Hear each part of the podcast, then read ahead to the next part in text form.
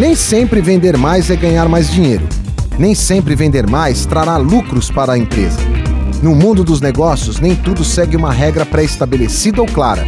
Existem clientes que trazem prejuízos ao invés de trazerem lucros. Alguns clientes consumidores procuram levar vantagens de sua condição de compra e barganham o tempo todo, causando prejuízos às empresas. Cabe ao departamento comercial identificar e classificar esses clientes, avaliar e decidir quais são os lucrativos e quais dão prejuízo.